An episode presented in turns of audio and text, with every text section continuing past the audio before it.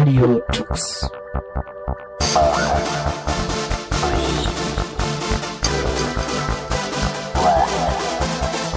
The German Linux Radio, the German Linux Radio.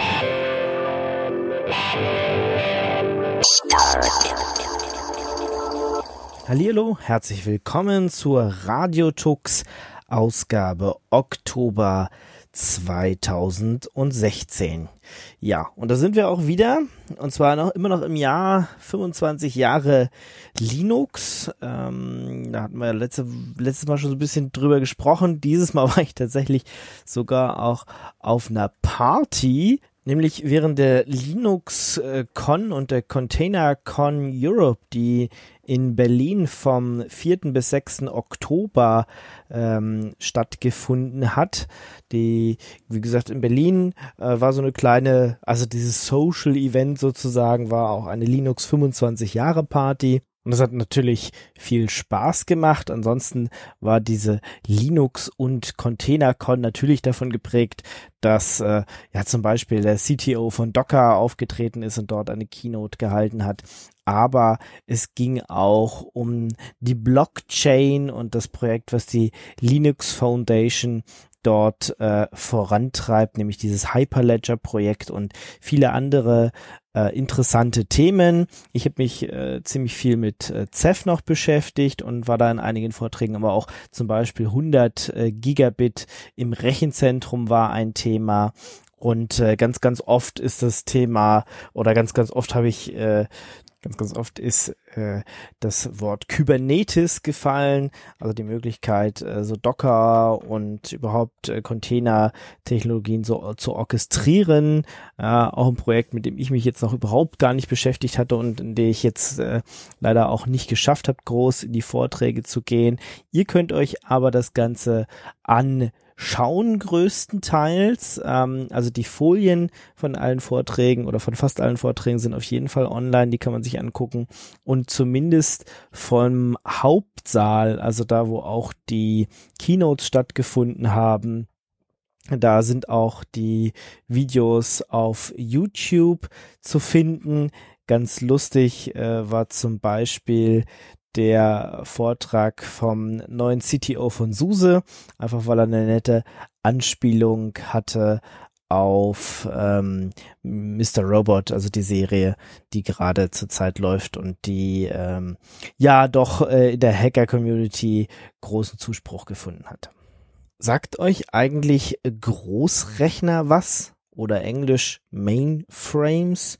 Wir hatten vor auch schon sechs, sieben Jahren ist es mittlerweile her, mal ein Interview dazu, ähm, wo der äh, Herr Karl Kling, der ehemalige Leiter der, der Großrechner-Technologieabteilung bei der IBM, uns mal erklärt hat, was Mainframes sind, aber auch immer noch werden diese Großrechner bei IBM gebaut.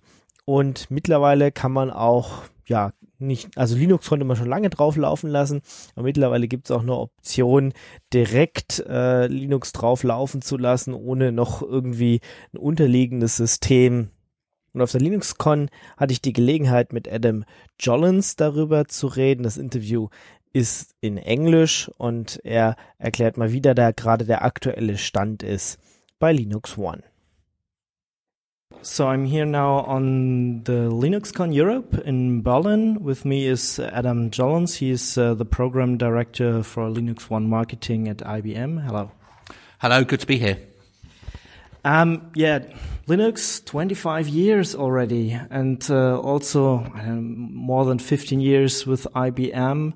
Uh, what does uh, 25 years Linux mean to you personally?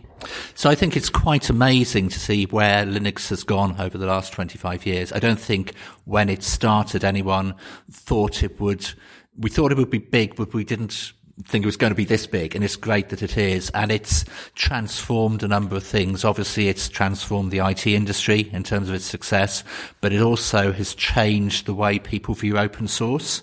So before uh, Linux, open source was uh, fairly minor. Now it's a real hub for innovation, and it's where a lot of the activity is happening.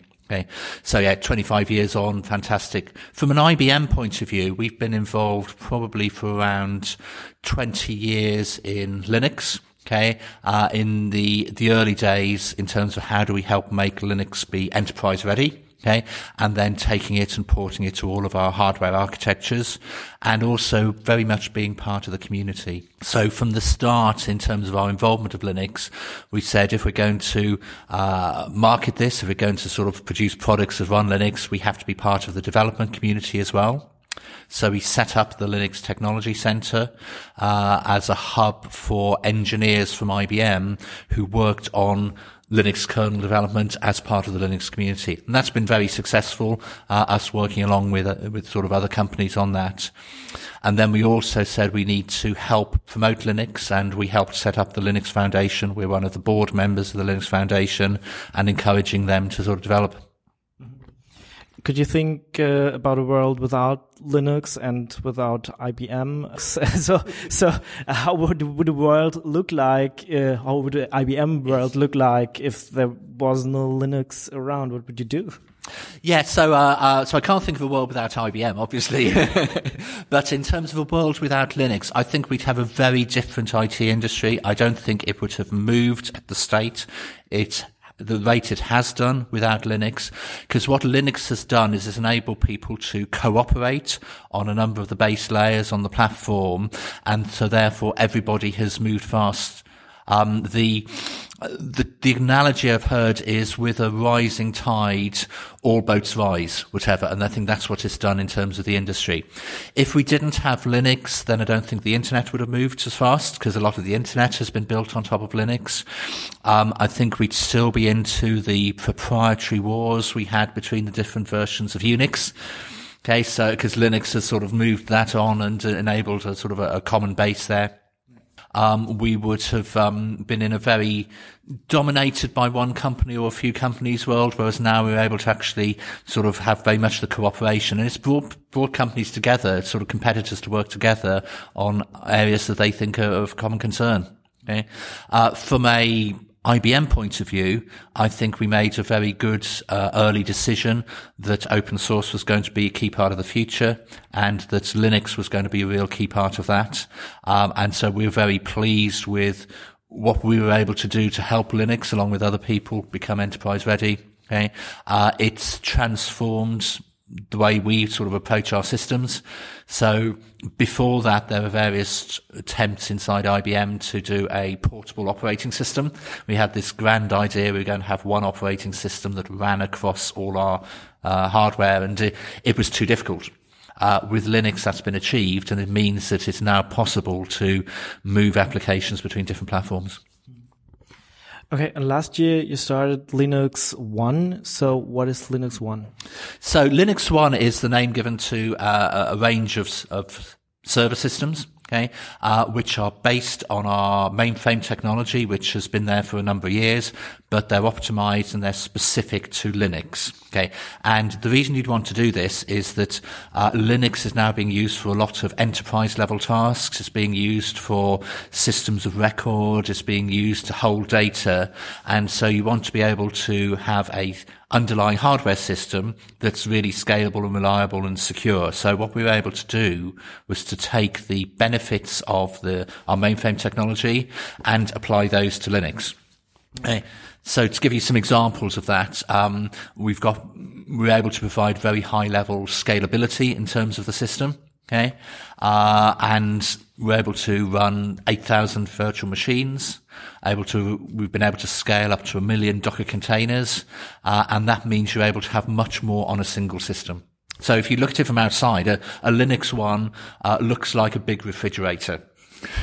Okay, um, and uh, what that means is you, have got centralized into the system all the processor, memory, storage, power, uh, but it's built to be highly reliable. So you've got redundant power supplies, you've got redundant memory, um, you've got highly available components. You can swap out components whilst it's running, and so this enables you to provide a very, very highly reliable Linux system. But it's just one, one, one big refrigerator, just one system, or can I uh, scale out with two, three, five, six, seven? So you can have a big system that can have the size of two refrigerators, right? And then that can scale up to 141 cores. Okay.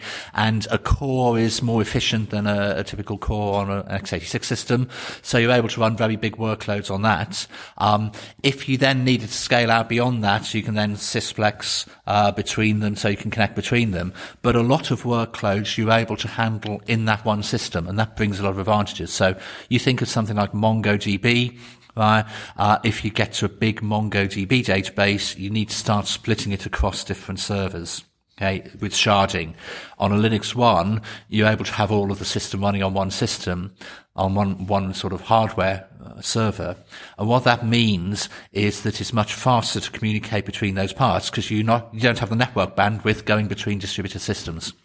It's a different way of thinking, which is one of the, the things we're sort of trying to communicate out into the industry. But for a number of tasks, uh, actually doing things centralized is better than doing things distributed. But it may be more expensive, isn't it? I mean, uh, uh, just take commodity hardware in, in some data centers, millions of servers, they are quite cheap. So it depends on how big you're trying to scale to. So if you're trying to scale to five x86 servers or 10 x86 servers, that's going to be the the lowest cost way of doing it. When you get to 40, 50, 60, it starts to become competitive and beyond that you start to get advantages. And the reason you get the advantages in terms of total cost of ownership is that, um, uh, you're able to share resources much better. So on a Linux one, we can have utilization in the 90% range. Okay, so you're able to use resources much better. You're able to um, uh, sort of replace more systems. So cost of ownership can become a factor once you get to a, a, number of servers. And then it's easier to manage. Managing a distributed cluster is quite complicated because you've got to update on each of the systems. You've got to uh, make sure everything is running. When you've got one system, you're dealing with with one operating system that you've got to upgrade, one application, and so on. So Linux One makes also the system set obsolete, isn't it? Uh, no, System Z is still very much uh, alive and well, um, being used for different tasks. So, uh, if you go into the heart of the big banks, go into the heart of the travel companies, go into the heart of governments, you'll see uh, Z systems being used there, uh, and you can run uh, operating system called ZOS. Okay. Uh, and that's you'd use to run a lot of the transactional things. So customer and account databases at banks, for example, a lot of those are based on ZOS. You can also run Linux in partitions alongside that. So if you decide you're going to have your data of record on ZOS, uh, but you want the the web front end, the web application running on Linux, you can have all of those in the same system okay, just in different parts of the same system, and therefore the communication between them is much faster. What Linux One does is it sort of goes to the Linux only market. So if all you're wanting to do is Linux, you haven't used mainframes before, um, then Linux One is, sort of a, a good option in the space. So I don't need any special uh, knowledge of mainframes or system set just to use uh, Linux One. You need a bit of knowledge in terms of mainframes, in terms of how you set it up and start to configure it and get it running. Okay?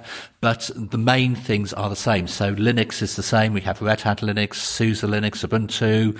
We've got OpenStack. We've got the databases. We've got KVM. So all that, the day-to-day sysadmin is, is very much the same as it would be on other systems.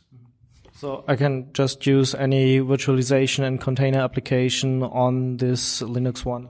So they all have to be ported across there. They all have to be available. It's a different underlying hardware architecture, but we've been putting in a lot of time to actually port the key open source ecosystem components over to Linux One. So virtualization, you've got KVM there for Linux One alongside our ZVM virtualization technology. Um, you've got the, the Linux distributions. We've got MongoDB, MariaDB, uh, PostgreSQL, Cassandra in terms of databases. We've got Hadoop. We've got Spark in terms of analytics. We've Got OpenStack there. We recently announced with Ubuntu that OpenStack from Ubuntu is available on Linux One. So all these open system components. And then the, the programming languages. We've got Swift now across on Linux One. We've got Go available there. So that then makes it easy to move, move sort of, um, applications across. And are things missing, still missing? Uh, there's always going to be things missing because you've got, I know, a, a hundred thousand open source projects or whatever. So, so it's, it's about focusing what are the key ones that you need to have on there. And for that, we, we sort of see what are our customers specifically asking for? What do they want us to port across?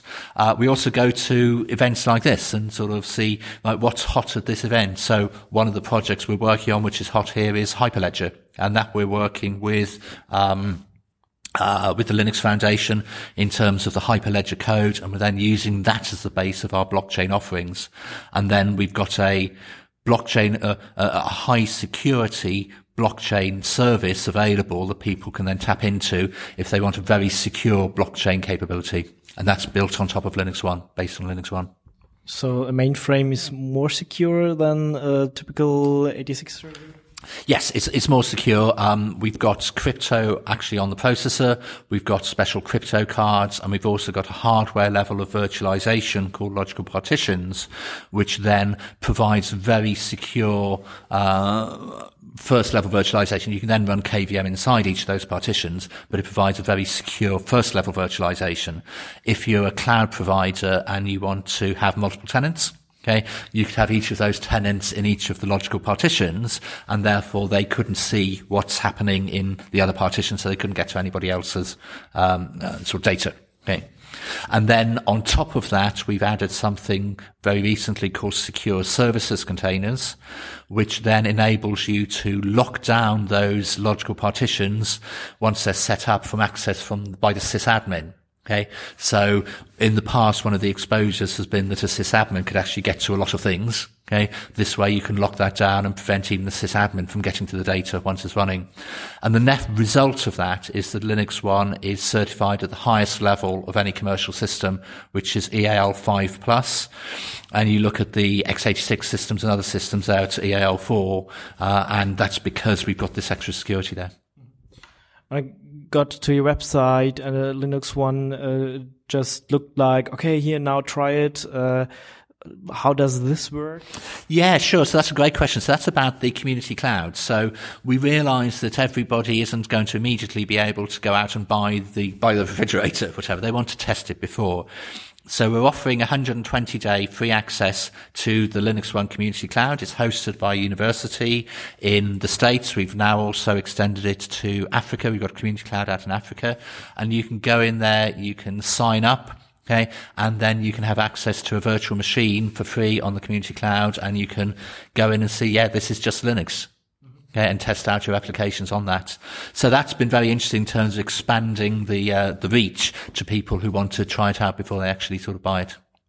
And after these days, uh, can I buy uh, just a portion of this community cloud, or how does it work? So you can't buy a portion of the community cloud, but we also have a number of cloud service providers who are have built their an offering on top of Linux One. Uh, an example is ICU IT Services out of the Netherlands, and they've got a Linux One based offering. Uh, and the reason they've done that is that because Linux One gets much more cost effective as more people share it. They're able to provide a service at sort of a low cost and then pass those savings on to their, their customers. So um, there's also IBM Bluemix, uh, which is also a cloud offering some sort, and I can deploy their applications. What are the difference then to this uh, community cloud on on Linux One? Okay, so Bluemix is the, the platform as a service uh, front end to accessing various capabilities. The IBM main cloud offering is through uh, SoftLayer.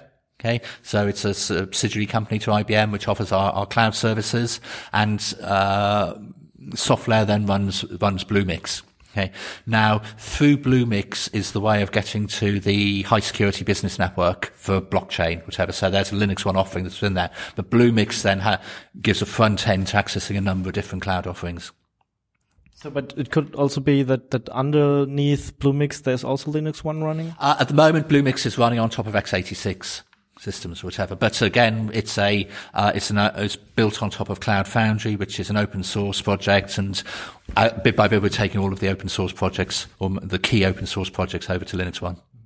So with other providers, like you said, the Netherlands-based uh, firm, I can uh, or company, I can uh, ensure that the data will be in Europe and not uh, getting over to the US or to Africa or something.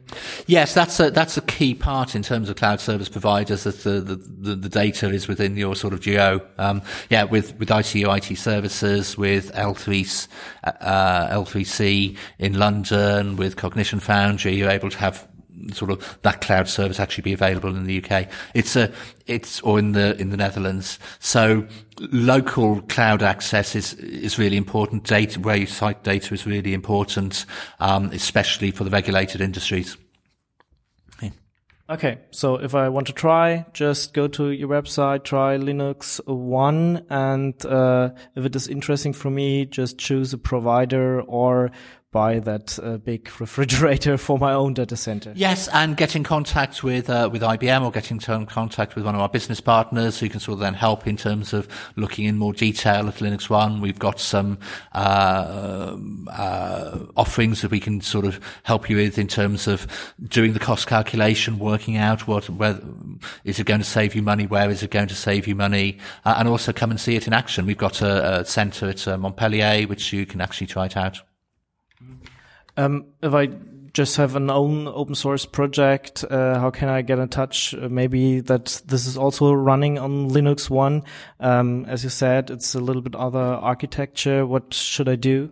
Yeah, so again, get in contact with us. We've got an ecosystem team who's dedicated to uh, moving, helping move open source projects to Linux One, and we'd be delighted to sort of hear from uh, hear from you and sort of discuss it with you. Okay, thank you very much. Adam Jollens, uh, Program Director, Linux One Marketing at IBM. Thanks very much.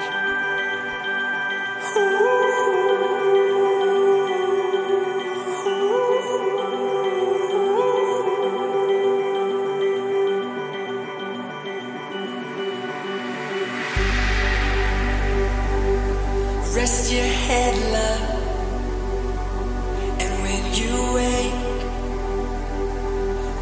Still be in love with time to waste. We watch the ocean from miles away. The night's as young as us, so now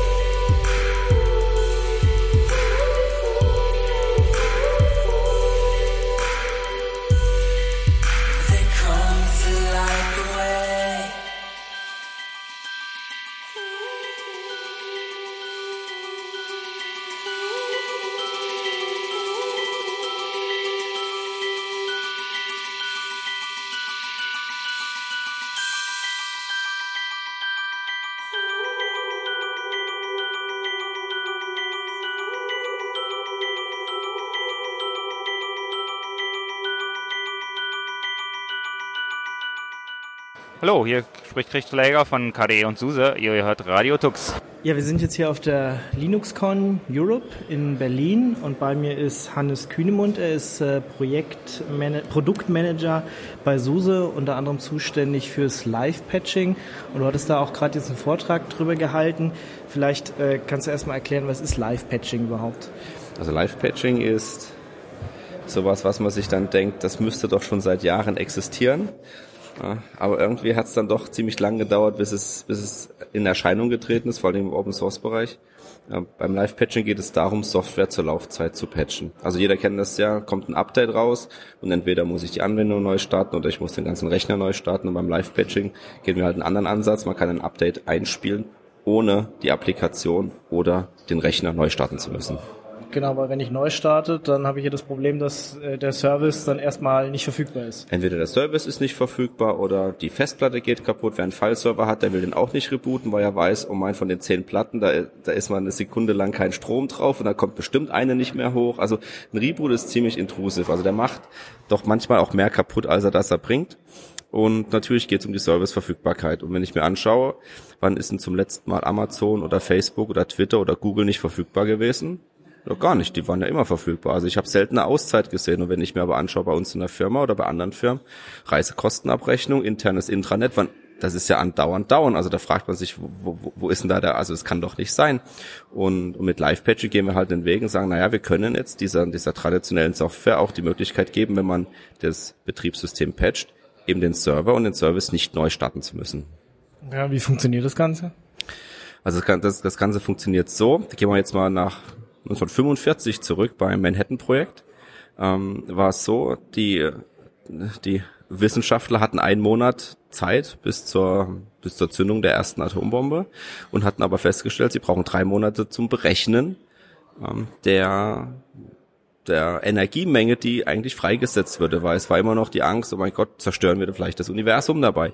Also sie hatten einen Monat Zeit, aber mussten drei Monate rechnen. Und was sie gemacht haben, ist, sie konnten dann auf Berechnungsfehler reagieren, indem sie Lochkarten zur Laufzeit ausgetauscht haben. Das heißt, sie haben manuell noch mit Mathematikern gerechnet und gemerkt, oh, unser Programm, was wir geschrieben haben, stimmt eigentlich gar nicht. Wir müssen das jetzt zur Laufzeit abändern. Und so ist eigentlich das Ganze auch mit Live-Patching entstanden, dass wir sagen, na, zur Laufzeit wollen wir dem System Änderungen einschieben, die das System besser machen. Und was wir eben machen mit Live-Patching ist, dass wir halt Sicherheitslücke rauspatchen.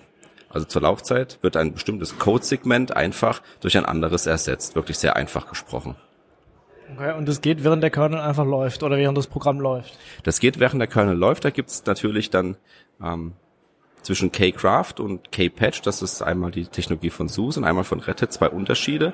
Ähm, bei K-Craft ist es so, dass jeder Prozess, sobald er den Kernel Space verlässt und wieder zurück in den User Space kommt, die neue Funktion ansteuern kann. Das heißt, sobald ich in den User Space zurückgehe, kommt dann dieser Thread oder dieser Prozess oder die Prozessgruppe nur noch diese neue Welt mit dieser gefixten Funktion präsentiert. Es liegen beide natürlich im Speicher, es geht ja nur um einen, um einen F-Trace-Pointer, der umgeschossen wird. Bei K-Patch ist es so, dass das System angehalten wird, da wird geschaut, oh, ist die, die, die Execution in irgendeiner Funktion, die gepatcht wird? Nein, gut, dann patchen wir jetzt alle zur Laufzeit, überschreiben die und dann geht, läuft das System weiter. Jetzt hast du diese beide Welten schon erwähnt. Also äh, sowohl SUSE hatte da den Ansatz äh, mit mit diesen Carcraft, äh, Carcraft, äh, als auch Red Hat hatte äh, K-Patch entworfen. So, das waren jetzt zwei konkurrierende Ansätze, die beide dasselbe lösen wollten, nämlich dass man während der Laufzeit den Kernel patchen kann. Äh, jetzt habt ihr euch dann irgendwann mal zusammengesetzt und daraus dieses Live-Patching gemacht, oder? So, so, so ungefähr. Also es fängt alles an mit im Jahr 2009.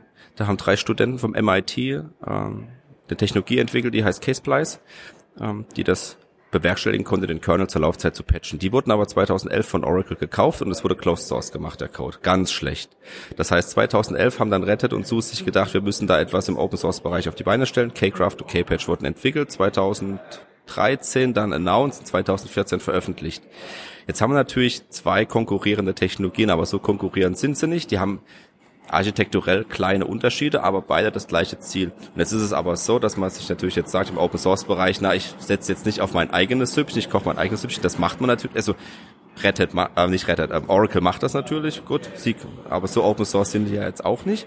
Also schaue ich mir doch an, was, was wir für Synergieeffekte haben, weil im Endeffekt muss es doch das Beste aus beiden Welten geben. Best of both worlds nenne ich das. Und dann wurde es sich dann eben zusammengesetzt. Im Jahr Anfang 2015 wurden die ersten Schritte gemacht und ähm, jetzt, wo wir auch die Erfahrung haben, was K-Patch kann, also Reddit hat Erfahrung, was K-Patch kann, wir haben Erfahrung, was K-Graph kann, nehmen wir die besten Teile aus beiden Lösungen und führen die upstream zusammen. Ähm, das ist dauert ein bisschen länger, als wir gedacht haben, weil doch architekturelle Unterschiede bestehen.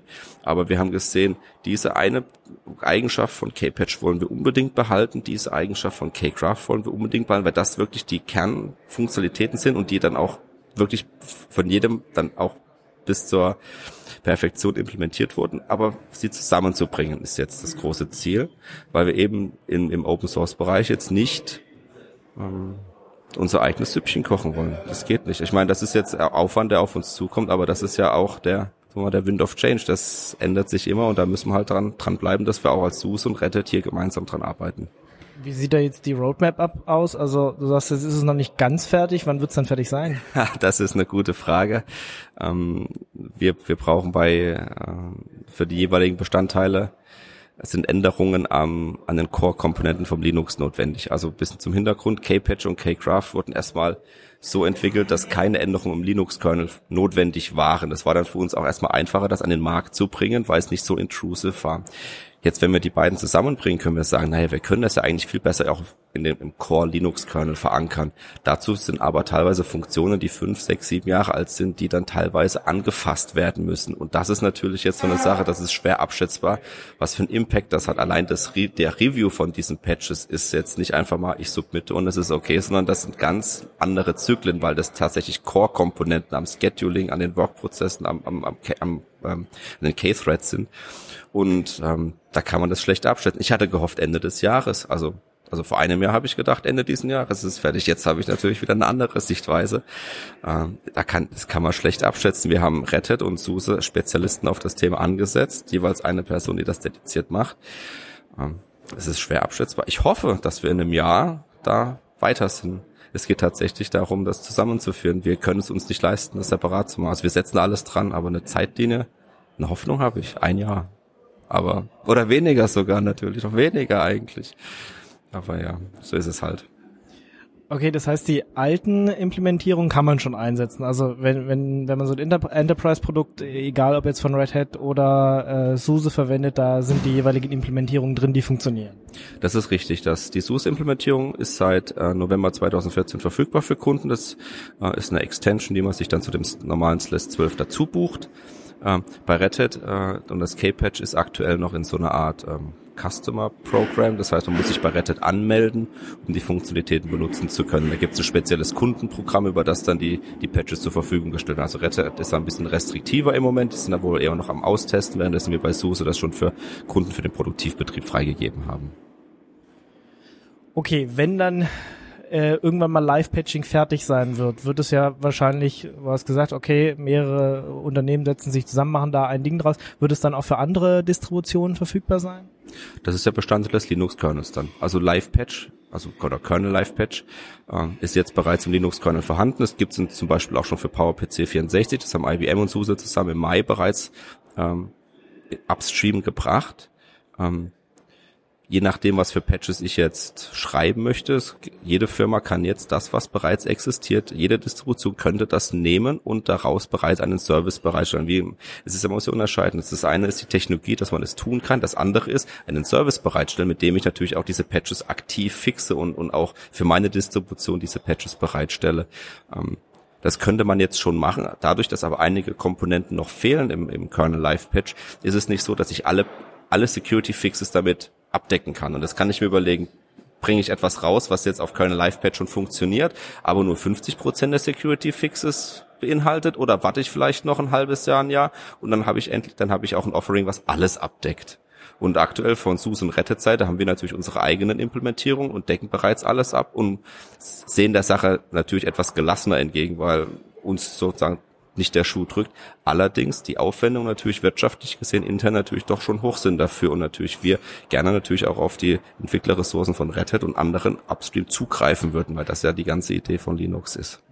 Also ich könnte nicht einfach, äh, wenn ein neuer, neuer Kernel rauskommt, irgendwie ein Diff machen und sagen, äh, alles, was da unterschiedlich ist, äh, das wird jetzt gepatcht, sondern ich muss schon einen speziellen äh, Patch zur Verfügung stellen, der dann über dieses Live-Patching funktioniert. Also es ist nicht so ganz so einfach, weil, also es klingt erstmal so, ach ja, okay, kommt eine Sicherheitslücke, mache ich irgendwie das, das, was ich, was sich geändert hat im Kernel zwischen den zwei Versionen, schiebe ich da irgendwie rein. Ich muss da wirklich Aufwand betreiben. Also es wäre schön, wenn es so einfach wäre, dann würden wir uns auch sehr viele interne Kosten dabei sparen.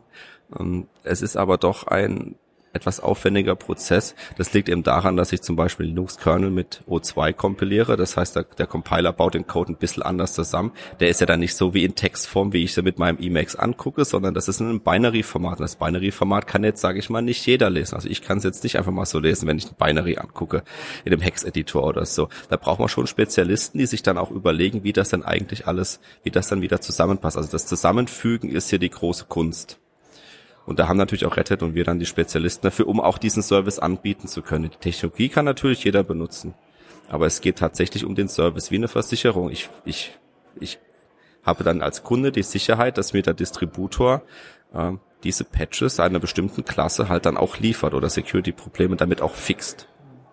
Gut, aber wenn alles fertig ist, dann könnte es auch äh, für Debian irgendeine Firma anbieten und äh, ich äh, schließe halt da dann einen Vertrag ab, die sich dann darum kümmern. Also wenn es eine Consulting-Firma oder eine Softwarefirma gibt, die das benutzen möchte, kann die das gerne machen. Das ist überhaupt kein Problem. Natürlich muss das Knowledge da sein. Also das kommt jetzt nicht einfach mal so, so von alleine um die Ecke, sondern das ist schon etwas Aufwand. Aber natürlich ist da auch ein Business dahinter. Das heißt, Consulting-Firmen sind gerne dazu eingeladen, zum einen auch äh, upstream beizutragen, um das zu verbessern, aber auch einen Service dafür anzubieten, ganz klar. Habt ihr da eine Webseite, äh, wo ihr, oder ein GitHub-Repro oder wo, wo liegt jetzt äh, der Teil, der sich mit Live-Patching beschäftigt oder macht ihr das jeweils intern, äh, dass ihr euch da absprecht oder wie funktioniert das? Also Kernel Live Patch ist im ganz normalen Vanilla Kernel enthalten. Da bin ich jetzt überfragt, was die genaue URL dazu ist. Das kriegt man aber sicherlich über eine Suchmaschine raus. Ähm, Kcraft haben wir dann auch auf, ähm, ich weiß gar nicht, ob es auf Git, GitHub ist, ähm, müsst, müsst ihr schauen, wo wir die Sourcen zur Verfügung stellen. Bei Red Hat ist es sicherlich das gleiche, kann ich aber zu nichts sagen. Ähm, aber die Sourcen auch für Kcraft sind offen. Da kann jeder reinschauen. Man kann auch Kcraft einfach nehmen, wer lustig ist, und das dann für Hannah Montana Linux bereitstellen. Ist möglich. Also da, da gibt's keine Einschränkung, sage ich mal. Es muss nicht, es muss ein, es ist, muss ein Kernel ab, glaube ich, 3.12 oder 3.14 sein. Also mit einem 2.0er Kernel wird's ein bisschen schwierig. Ich glaube, dieses Hannah Montana Linux gibt's nicht mehr.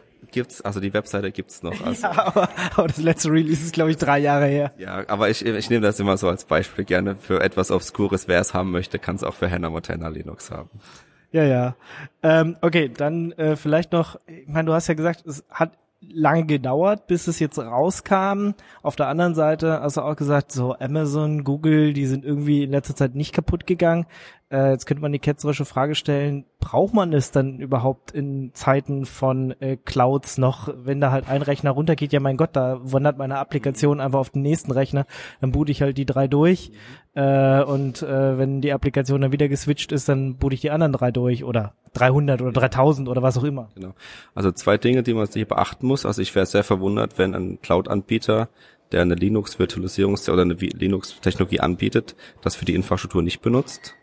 Also ich wäre wirklich verwundert, wenn Amazon für ihre Infrastruktur kein, keine derartige Technologie benutzen würde, weil es gibt Security ähm, Bugs, die müssen sie fixen innerhalb einer bestimmten Zeit, um halt auch DSI, PSS konform zu sein und meine Instanz fährt nicht runter. Also muss ich annehmen, dass die Infrastruktur einfach hier gepatcht wird. Das ist das eine. Und das zweite ist, ähm, nicht jede Applikation ist so redundant und failsafe aufgebaut wie jetzt die Core-Technologie von, von Amazon oder Google oder, oder Facebook. Das heißt, ich habe natürlich Third-Party-Applikationen. Ich habe einen Employee Self-Service von irgendeiner, von einem Anbieter, der halt ziemlich monolithisch gebaut ist. Dann habe ich natürlich dann äh, Use Cases. Sind Use Cases für die, alle Zukunft da? Vielleicht nicht. Vielleicht ist in zehn Jahren wirklich jede Software auf unserem Planeten schön modular aufgebaut und failsafe. Ja, gut, dann brauchen wir vielleicht auch kein Live-Patching mehr ist okay für mich, da hängt mein Herz nicht dran, weil dann endlich die Software besser ist, die oben drüber läuft. Aber solange es natürlich noch Software gibt, die in der Mode 1 Welt halt läuft, also nicht in der DevOps, sondern in der anderen Welt, dann wird es den, den, den, äh, die Live-Patching, den Need für Live-Patching einfach geben. bis ich irgendwann eben meine Applikation nur noch ins Internet werfe, äh, wer sich dran drum kümmert, ist mir auch egal. Naja, also so, so schlimm ist es, ist es jetzt nicht bestellt, aber es gibt halt auch Software, wir haben so große proprietäre Datenbankhersteller oder, oder sowas. Das, das, das sind völlig neue Konzepte mit DevOps oder mit modularem Aufbau und für, für genau solche Software, die halt immer noch die Weltwirtschaft antreibt, größtenteils, ist sowas unabdingbar. Du hast gerade DSI oder sowas gesagt, was ist das? Ähm, es gibt einen Standard PCI DSS, um genau zu sein, habe ich mich gerade verschoben. PSI DSS, das ist ein Standard der USA, Regulierungsstandard, äh, der, der, dem, dem muss ich folgen, wenn ich Kreditkarteninformationen verarbeite. Und äh, dann, der besagt aber auch, dass Patches nach einer bestimmten Zeit oder eine Sicherheitslücke nach einer bestimmten Zeit geschlossen sein muss. Und zwar sind das, glaube ich, zwei Wochen nach Bekanntwerden muss die geschlossen sein. Ansonsten verliere ich die Möglichkeit als Unternehmen, Kreditkarteninformationen zu verarbeiten. Und wenn ich einen Online-Shop habe, ist das ein ziemlicher Bummer, wenn ich dann nicht patche und nach zwei Wochen eben keine Kreditkarteninformationen mehr verarbeiten darf. Da geht mein Geschäft von nämlich verloren. Okay, dann äh, ja, hoffen wir mal, dass nächstes Jahr, falls, falls du hier wieder einen äh, Talk hältst oder äh, wie auch immer auf irgendeiner anderen Konferenz vielleicht, dass äh, wenn wir uns wiedersehen, dass dann Live-Patching fertig ist und äh, funktioniert sozusagen. Definitiv. Also was es jetzt gibt von Red Hat und SUSE, das gibt's, das, das kann man jetzt schon nutzen. Ähm, Upstream, wie gesagt, ist jeder also wir haben es gerne, wenn wir das nicht nur von Red Hat und SUSE austreiben, sondern wenn jemand anderes auch da bereit ist zu contributen. Ähm, je mehr Contributor wir haben für äh, Kernel Live Patch Upstream, desto schneller kriegen wir das, das auch dann auf die Straße, so dass es dann auch für andere Distributionen zur Verfügung gestellt wird. Aber ansonsten K-Craft für SUSE, K-Patch für Red Hat im Moment. Gut, vielen Dank. Äh, Hannes Kühnemund, äh, Produktmanager bei SUSE, unter anderem zuständig fürs Live-Patching und er hat uns mal erklärt, was es ist, wie das funktioniert und wenn es hoffentlich nächstes Jahr fertig sein wird. Dankeschön. Danke auch. Tschüss.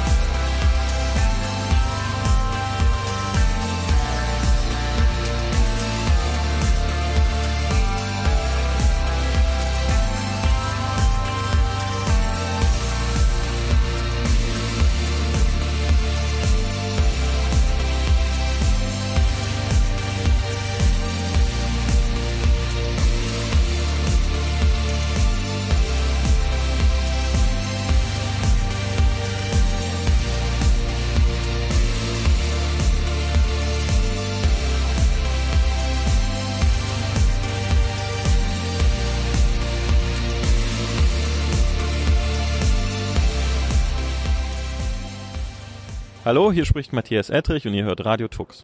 Bedecke dein Himmel, Zeus, mit Wolkendunst und über Knabe gleich der Distel köpft von Eichendich und Bergeshöhen, musst mir meine Erde doch lassen stehen und meine Hütte, die du nicht gebaut, und mein Herd, um dessen Glut du mich beneidest.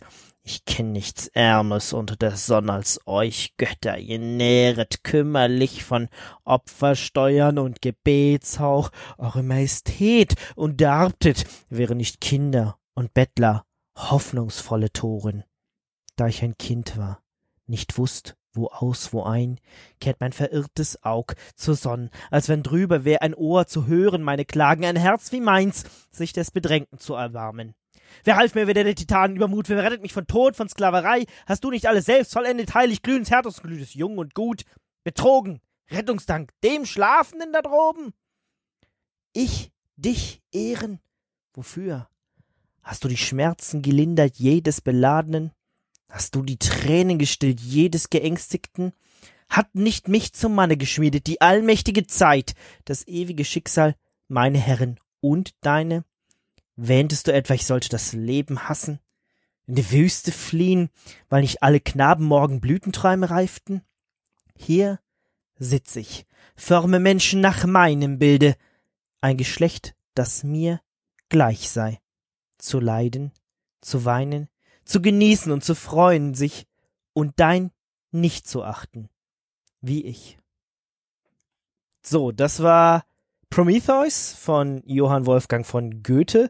Und ihr könnt jetzt natürlich denken, hat der Ingo jetzt ein total an der Waffel? Reicht es nicht, dass wir irgendwie auf radiotux.de immer äh, schon mit Gedichten starten? Ja, äh, da suchen wir auch immer eins raus, äh, was, was so in, in dem Blog-Eintrag ganz am Anfang steht. Muss der uns jetzt auch noch hier Gedichte vorlesen. Jetzt könnte ich zu meiner Verteidigung sagen, dass ich das fast ganz auswendig konnte.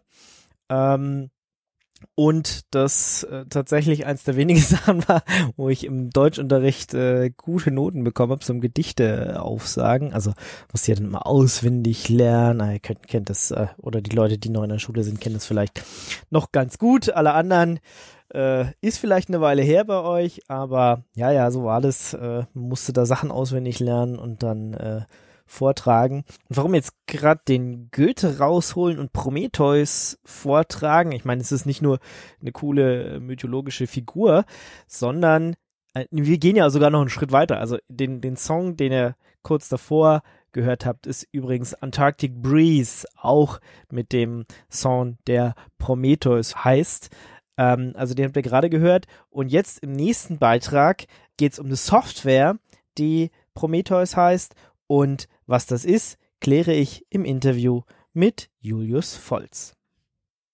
Ja, ich bin jetzt hier auf der LinuxCon Europe in Berlin. Bei mir ist Julius Volz. Er ist Mitbegründer von Prometheus. Hallo. Hallo. Ja, vielleicht ganz am Anfang erstmal, was ist Prometheus? Was habt ihr euch da ausgedacht? Äh, also Prometheus ist ein Monitoring und ein Monitoring-System und eine Time Series Database. Ähm, das Ganze hat angefangen in 2012, als ähm, der Matt Proud und ich damals von Google zu SoundCloud kamen. Ähm, wir kannten uns noch nicht, aber kam halt zur selben Zeit zu SoundCloud und SoundCloud hatte damals schon ganz revolutionär für die Zeit ein dynamisches Container-Scheduling-System. Und das war vor der Zeit von Docker und Kubernetes und diesen ganzen Systemen. Ähm, aber hatte noch Monitoring-Systeme, aus der alten Zeit. Graphite, StatsD, Ganglia, ähm, New Relic, Nagios, genau. Und äh, diese waren halt überhaupt nicht mehr geeignet, um so eine dynamische Environment halt zu monitoren, weil ähm, auf diesem, also das war so eine Art Inhouse Heroku, da floateten die Instanzen halt der ganzen Microservices nur so rum. Ja, jeden Tag beim Deployment liefen sie auf anderen Hosts und anderen Ports. Ähm, und äh, jetzt für Time Series zum Beispiel mit StatsD und Graphite war dieses hierarchische Datenmodell nicht flexibel genug oder nicht effizient genug auch, um vernünftig ähm, wirklich auch die, die einzelnen Instanzen, die Prozesse quasi mit Herkunft zu tracken in den Metriken. Ähm, da ist Graphite ziemlich schnell in die Luft gegangen. Und ähm, von der Alerting-Seite her halt, ne, Nagios ist auch ein System, was sehr statisch konfiguriert ist und was ähm, nur das Konzept von einem Host und einem Service kennt, aber nicht wirklich irgendwie darüber rausgehende dimensionale Informationen. Ähm, und es hat halt auch keine wirkliche Historie. Es kennt halt die letzten paar Checks, ob die fehlgeschlagen sind oder nicht und kann dann Leute alerten. Und Prometheus ist ein System, was quasi alle diese Systeme auf einmal quasi ersetzt, ja? weil ähm, es bietet halt einmal ähm, eine Möglichkeit, wirklich erstmal Metriken aus seinen Prozessen rauszukriegen, mittels Client Libraries, die halt Metriken ausgeben. Ähm, dann ein zentraler Prometheus Server, der diese Metriken pullt, abspeichert, äh, durch eine äh, Anfragesprache ähm, abfragbar macht. Das Datenmodell ist dimensional, das ist sehr wichtig. Ähm, und äh, der Prometheus Server, da kann man, kann man auch ähm, Alerting-Regeln rein konfigurieren, so dass man wirklich auf diesen eingesammelten Time Series quasi ähm, ja, Alert-Regeln äh, definiert. Und ähm, sollte ein Alert tatsächlich dann auftreten, wird das an eine andere Komponente, den Alert Manager, geschickt, der dann nur noch zuständig ist dafür, ähm, die Alerts verschiedener Prometheus-Server zu deduplizieren, ineinander in Korrelation zu setzen ähm, äh, und die Alerts an die richtigen Receivers zu routen, ob es jetzt Pager, Duty, E-Mail oder was auch immer ist. Ähm, und dann kann man natürlich auch schöne Graphen machen. Ähm, also Prometheus hat ein eingebautes ähm, ad-hoc quasi Exploration Dashboard für Graphen und, und Time Series äh, Exploration.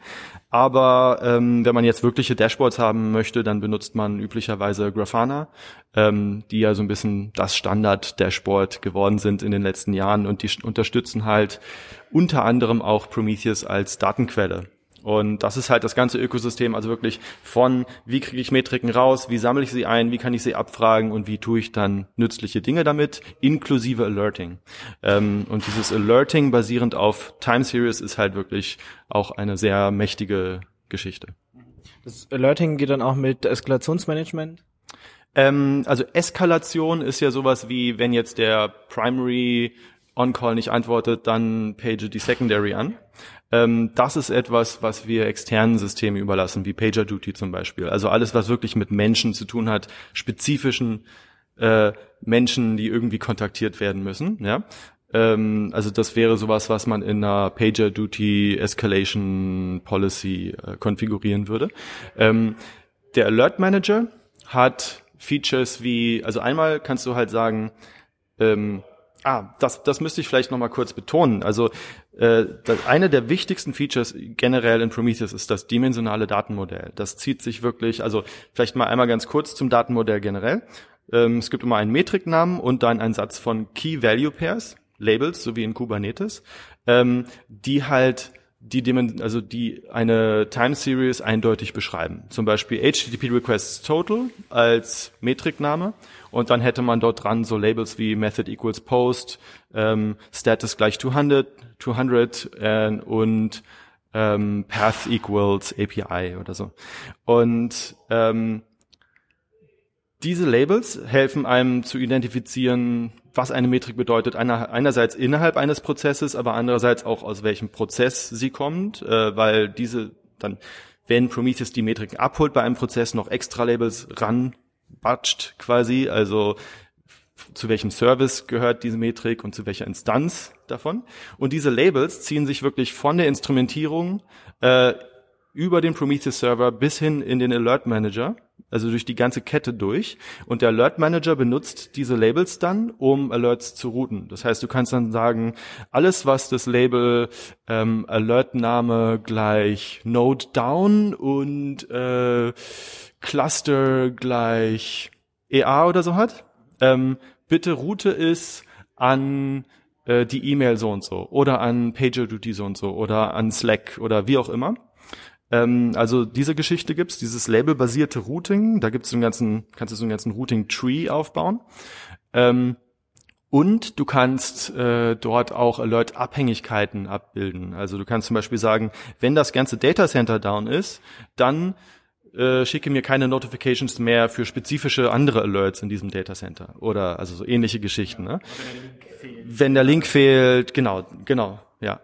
Und ähm, dann kannst du dort auch noch im Alert Manager halt äh, wieder basierend auf diesem labelbasierten Modell äh, Silences reintun. Also wenn du gerade weißt, in irgendeiner Dimension ist gerade Trouble, also ob nun ein Job down ist oder ob ein Datacenter down ist oder ob irgendwie ein bestimmter Endpunkt in einem Prozess Probleme hat, kannst du einfach sagen, silence alles mit diesem Label-Set auch mit Regex, Matchbar und so. Und Silence dann halt ganz spezifisch nur die Kombination von Dimensionen, äh, für die du gerade keine Notifications mehr bekommen möchtest. Und äh, das ist halt auch äh, für diese, man, man spricht ja immer wieder über Ops Fatigue, ähm, also da, dass man, dass halt Leute, die on-call sind, äh, oft ermüdet werden, wenn das Alerting entweder unpräzise ist oder man nicht präzise, genau, und, und man nicht präzise Alerts halt silenzen kann. Und ähm, mit Prometheus kann ich halt einerseits sehr präzise Alerts definieren und andererseits dann aber auch äh, präzise mit diesen Alerts umgehen beim Routing und beim Silencing. Jetzt hattest du gesagt, es gibt einen Prometheus Server. Wie funktioniert denn aber das äh, Abholen der Daten? Also wenn ich jetzt sage, okay, auf der Maschine äh, lau laufen meine ganzen äh, Services XY, äh, wie wenn und und vielleicht ich will die Sensoren von der Festplatte abfragen und so, da muss ich ja irgendein Stück Code haben, was mir das bereitstellt. Wie funktioniert das? Richtig.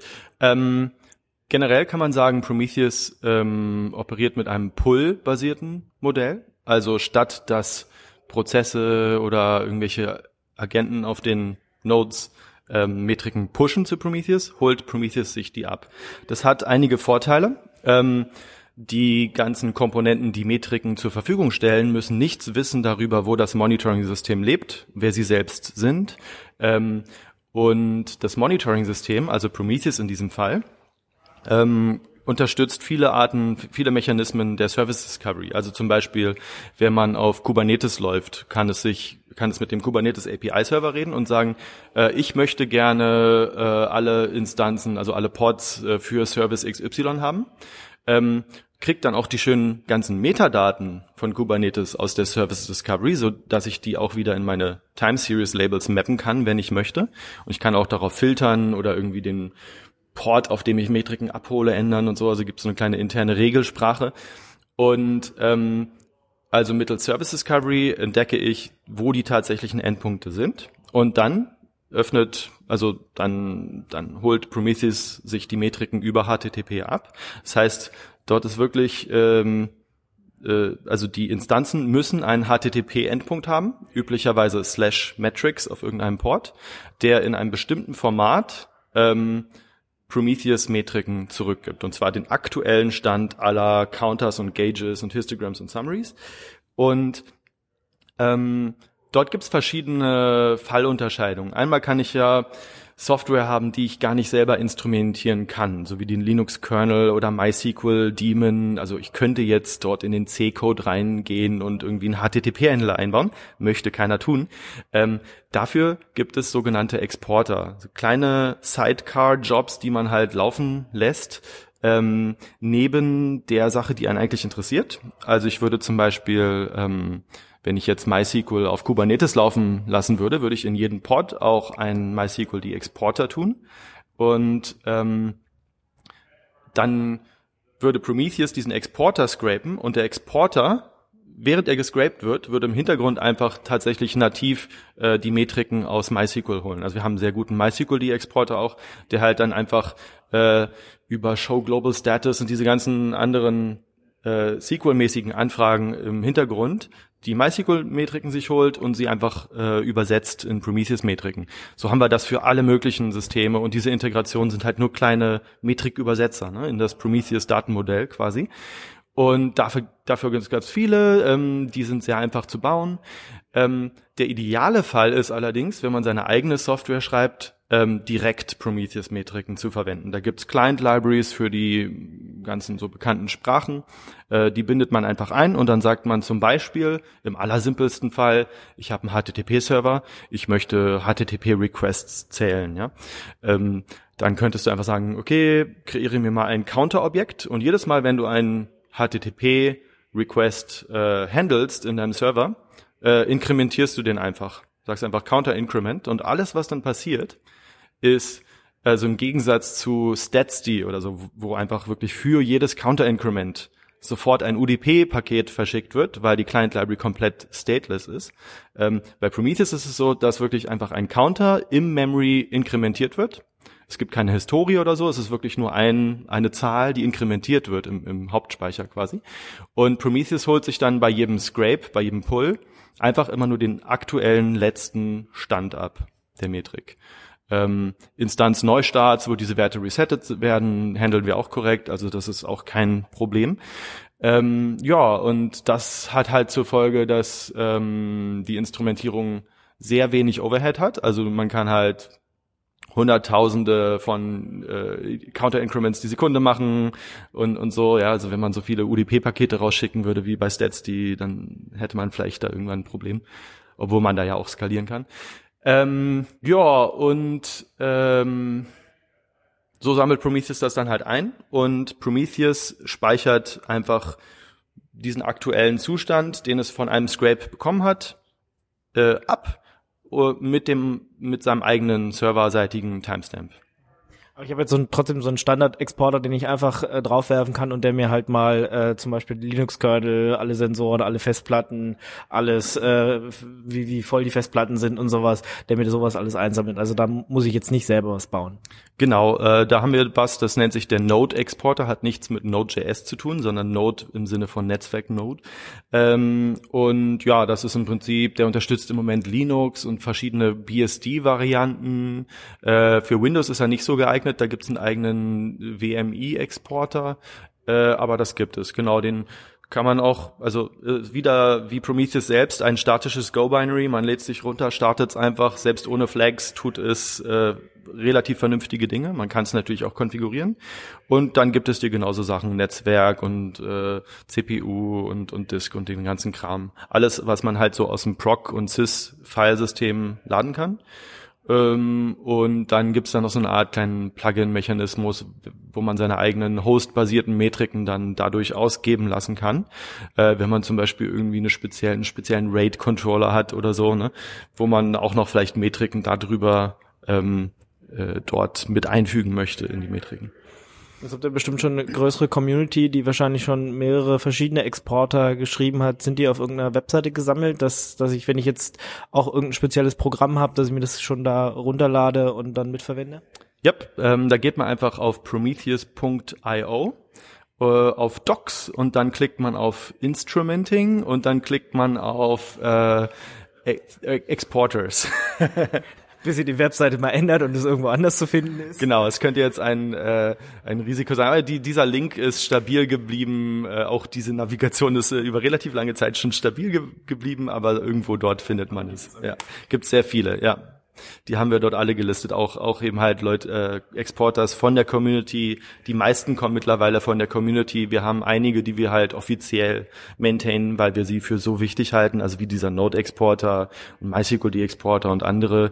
Ähm, aber ja, die meisten, also es kommt so viel von der Community mittlerweile, das ist super. Genau, also du hast am Anfang gesagt, es ist bei SoundCloud gestartet, aber es ist jetzt ein ganz normales Open Source Projekt. Äh, warum oder was war was war der Grund, dass ihr dann gedacht habt, okay, das ist jetzt nicht nur was, was hier intern gut funktioniert, sondern wir sollten das Ganze auch mal Open Source geben? Ja, die die Historie ist generell schon ein bisschen kompliziert, weil wir ähm, damals bisschen so in unserer Freetime damit angefangen haben und das dann bei SoundCloud eingeführt haben. Und SoundCloud war da generell auch sowieso mal sehr offen gegen Open, also für Open Sourcing und so. Und dann kam halt auch irgendwann schon in, den ersten paar Jahren der Zeitpunkt, wo halt äh, externe Contributors dazu kamen und wo äh, bei SoundCloud äh, mehr Leute mit dem Projekt involviert wurden äh, und dann aber wieder SoundCloud verlassen haben. Also wir haben jetzt zum Beispiel Fabian bei CoreOS, Brian in Dublin, der hat seine eigene Prometheus Consulting Firma gegründet. Björn ist noch bei SoundCloud, einige andere sind auch noch bei SoundCloud. Dann gibt's äh, von Red Hat Contributors und von vielen anderen Firmen. Und wir wollten halt einfach so ein bisschen klar machen, dass es ja, weder so ein Projekt ist, was irgendwie Soundcloud komplett kontrolliert, wo es dann vielleicht irgendwann das Interesse verliert und dann wer weiß, was damit passiert.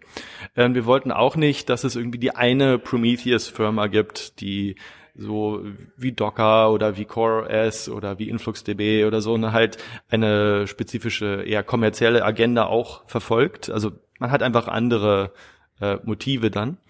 Und ähm, deswegen sind wir, ähm, also wir, wir sind dann aufmerksam geworden auf die Cloud Native Computing Foundation, die sich gerade noch in der äh, Formierung befand vor einem Jahr oder so. Und äh, das ist eine, eine neue Sub-Foundation, der Linux Foundation. Und ähm, das, ja, die passte halt sehr thematisch sehr gut auf uns. Ähm, weil wir uns auch so ein bisschen in diesem Cloud-Native-Bereich äh, verstehen, weil wir haben ja Prometheus gebaut für so dynamische Cloud-Environments. Und Kubernetes war das erste Projekt in der Cloud Native Computing Foundation, was von Google gespendet wurde und Prometheus ist quasi das zweite Projekt in dieser Foundation. Und äh, ja, und also für mich ist es dann wichtig, äh, dass es quasi so ein bisschen Unabhängigkeit des Projektes auch signalisiert.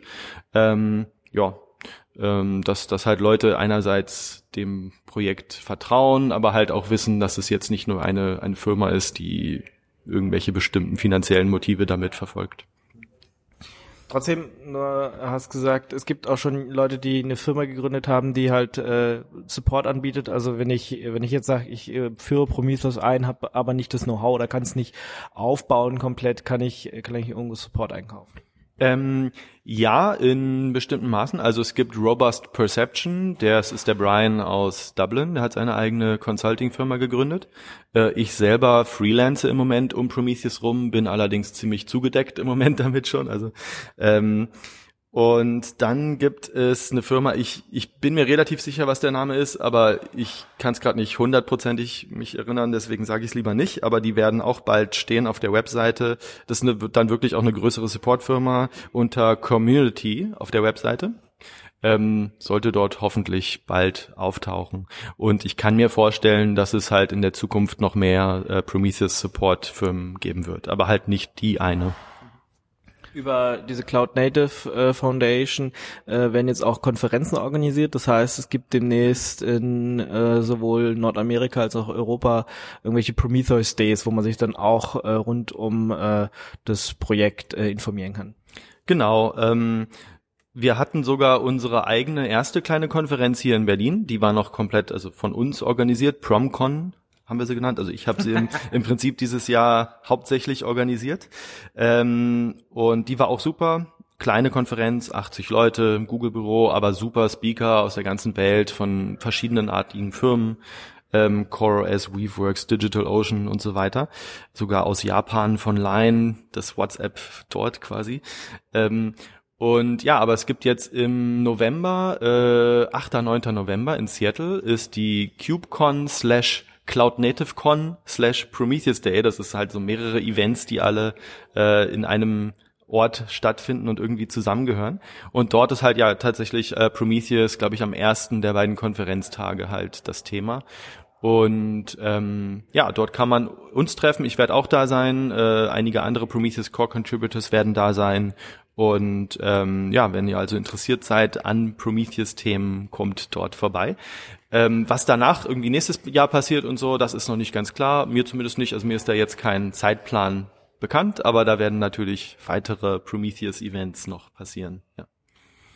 Okay, vielen Dank, Julius, dass du uns mal gesagt hast, was so Prometheus ist und wie es wie es so intern auch funktioniert. Und ja, hoffe ich mal, dass das Projekt weiter äh, live in Kicking ist sozusagen. Also sieht ja du, durchaus danach aus mit mit dem Hintergrund jetzt dieser Cloud Native Foundation, dass da ziemlich viel passiert.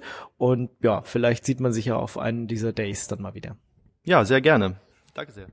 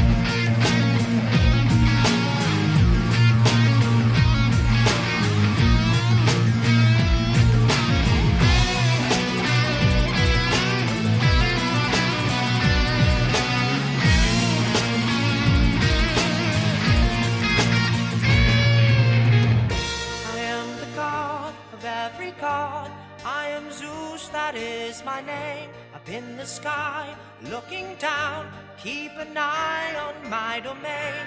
Planet Earth, down below, I decide who lives and dies. I spare the ones who genuflect and go out and tide.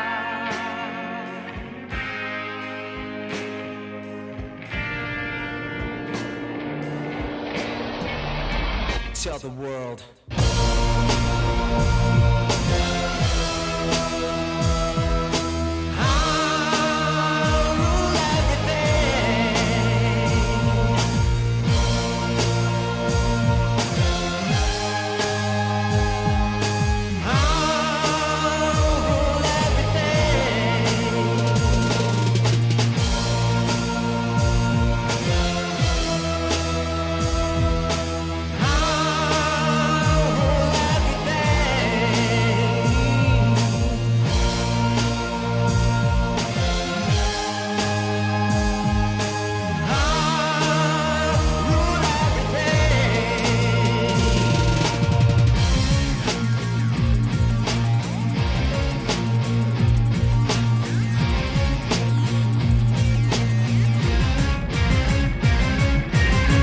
Nochmal passend zum Thema Prometheus war das Monk Turner aus God Complex mit Oh Yes, You Will, der Zeus Song.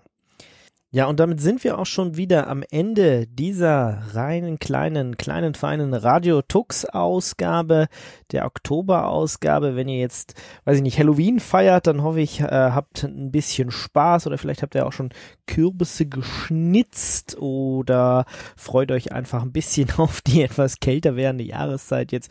Lasst euch nicht so sehr gruseln. Und dann äh, hören wir uns auf jeden Fall im November wieder, ja, im etwas kühleren November. Vielleicht sieht ja der eine oder andere schon den ersten Schnee. Ich bin gespannt, was sich in der Linux- und IT-Welt im nächsten Monat so alles äh, drehen wird. Der Oktober war jetzt äh, doch relativ spannend, muss ich sagen, äh, dadurch, dass ich, dass ich hier auf dieser Konferenz war. Und ähm, ja, natürlich auch mit Ubuntu, der neuen Ubuntu-Version, die rausgekommen ist, also und dem KDE-Geburtstag. Ja, KDE ist 20 Jahre alt geworden. Der eine oder andere hat es vielleicht mitbekommen. Und das ist auch äh, ein großes, langes Stück. Und ich erinnere mich auch noch, dass ich hier äh, schon KDE 1 irgendwas verwendet habe und tatsächlich schon lange Zeit irgendwie dabei bin und äh, diese Sache begleitet habe. Und ja, es ist einfach schön zu sehen, dass, dass solche Software immer noch da ist, dass äh, da eine ganze Community dahinter steht, die fleißig daran rumwerkelt und äh, das viele, viele Millionen Menschen tagtäglich verwenden. Gut, dann bleibt mir noch zu sagen, an dieser Sendung waren beteiligt Patrick und meiner einer. Mein Name ist Ingo Ebel. Ich wünsche euch wie immer eine frohe Zeit. Passt auf euch auf, habt Spaß und bis zum November. Ciao, ciao. Das war eine Sendung von Radio Tux, herausgegeben im Jahr 2016. Unter Creative Commons Lizenz, Namensnennung und Wiedergabe unter gleichen Bedingungen. Lieder sind eventuell anders lizenziert. Mehr Infos auf radiotux.de. Unterstützt durch Manitou.